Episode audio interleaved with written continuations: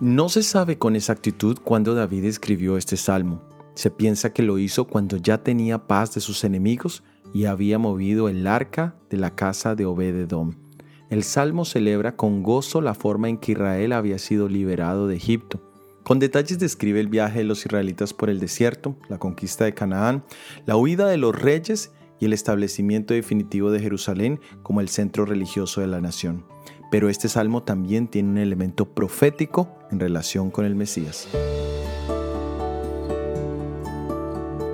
El apóstol Pablo hace referencia a este salmo en la epístola a los Efesios capítulo 4 versículo 8, por lo cual dice, subiendo a lo alto, llevó cautiva la cautividad y dio dones a los hombres.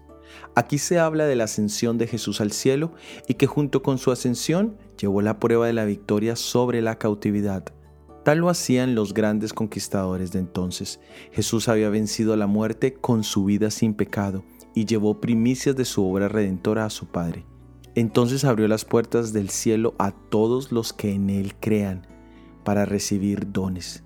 La lista de estos dones está en Efesios capítulo 4 versículo 11.